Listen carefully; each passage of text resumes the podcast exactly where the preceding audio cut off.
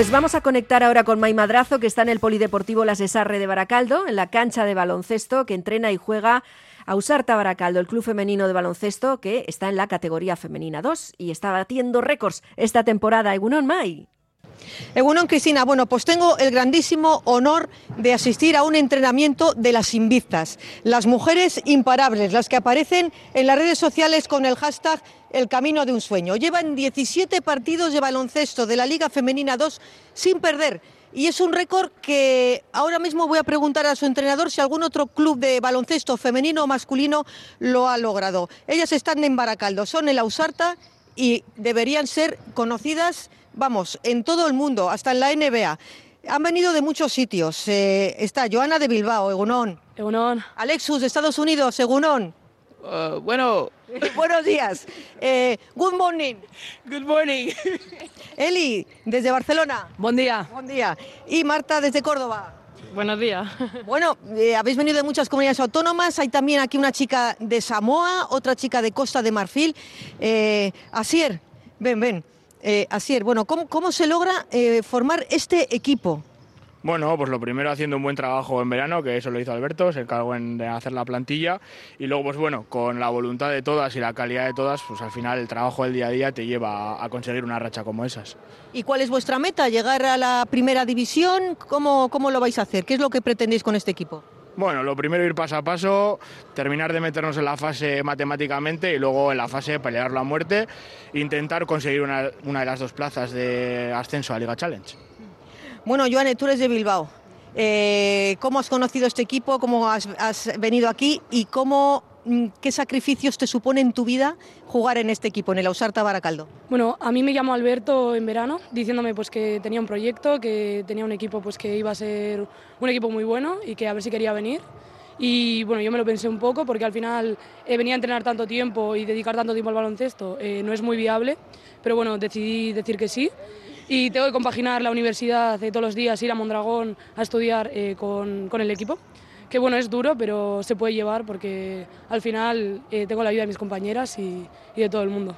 Bueno, pero tú aparte, aquí aparte todas eh, tenéis un sueldo, o sea, sois profesionales, digamos, ¿no?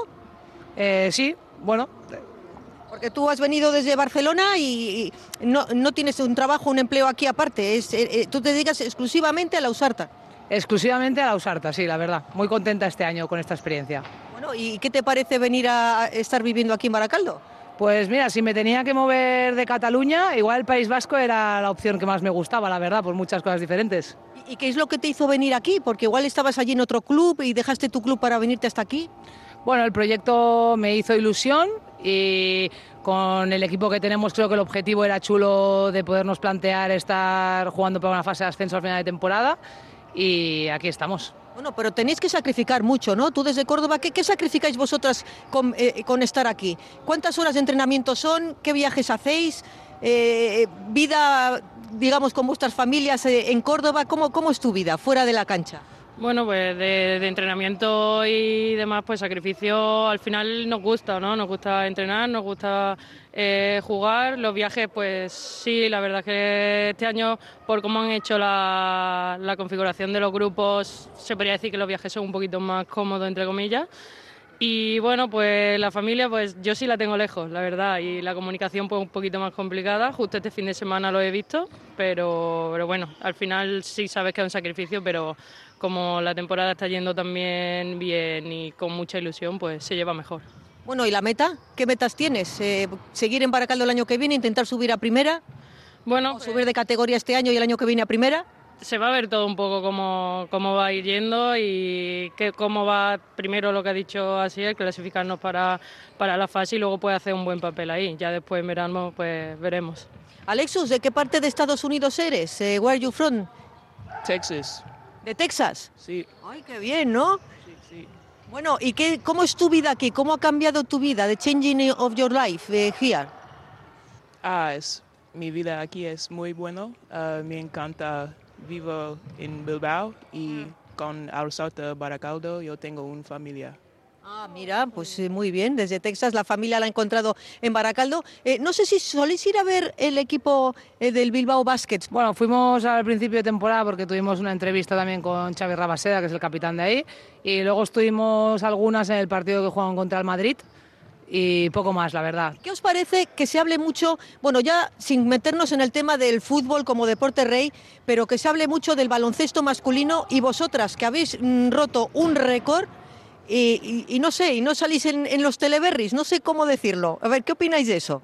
Bueno, al final yo creo que hemos hecho algo muy difícil, ¿no? Y yo veo el baloncesto femenino y lo comparo con el masculino y tampoco me parece que haya eh, una gran diferencia. Al final es algo, es un deporte diferente también, eh, igual de bonito y al final pues hay que enseñarse al público también. Lo desconocido igual al final no atrae.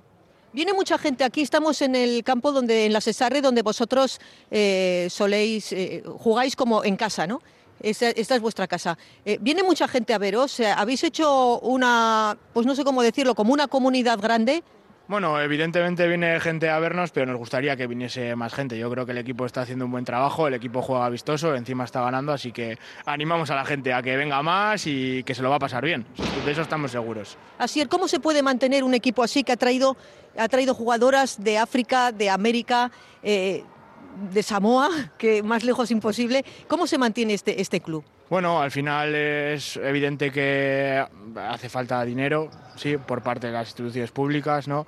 Eh, el club también intenta buscar ingresos eh, mediante patrocinadores y luego, bueno, la gente que se sienta como en casa, que se sienta a gusto, que quiera trabajar aquí y, y bueno, y, y luego que ellas tengan la voluntad también de, de quedarse porque, porque están a gusto y porque sienten que aquí pueden seguir creciendo.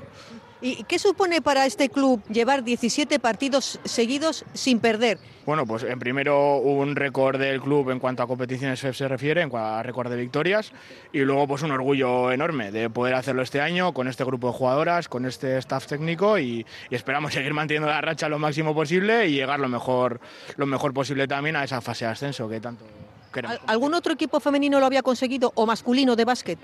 Pues no tengo constancia exactamente de los datos históricos, pero bueno, es cierto que no es fácil eh, tener una racha de tantas victorias seguidas. Ahora mismo somos el único equipo femenino invicto hasta la fecha en esta temporada. Solo nos iguala el Real Madrid, el filial del Real Madrid de Liga EVA.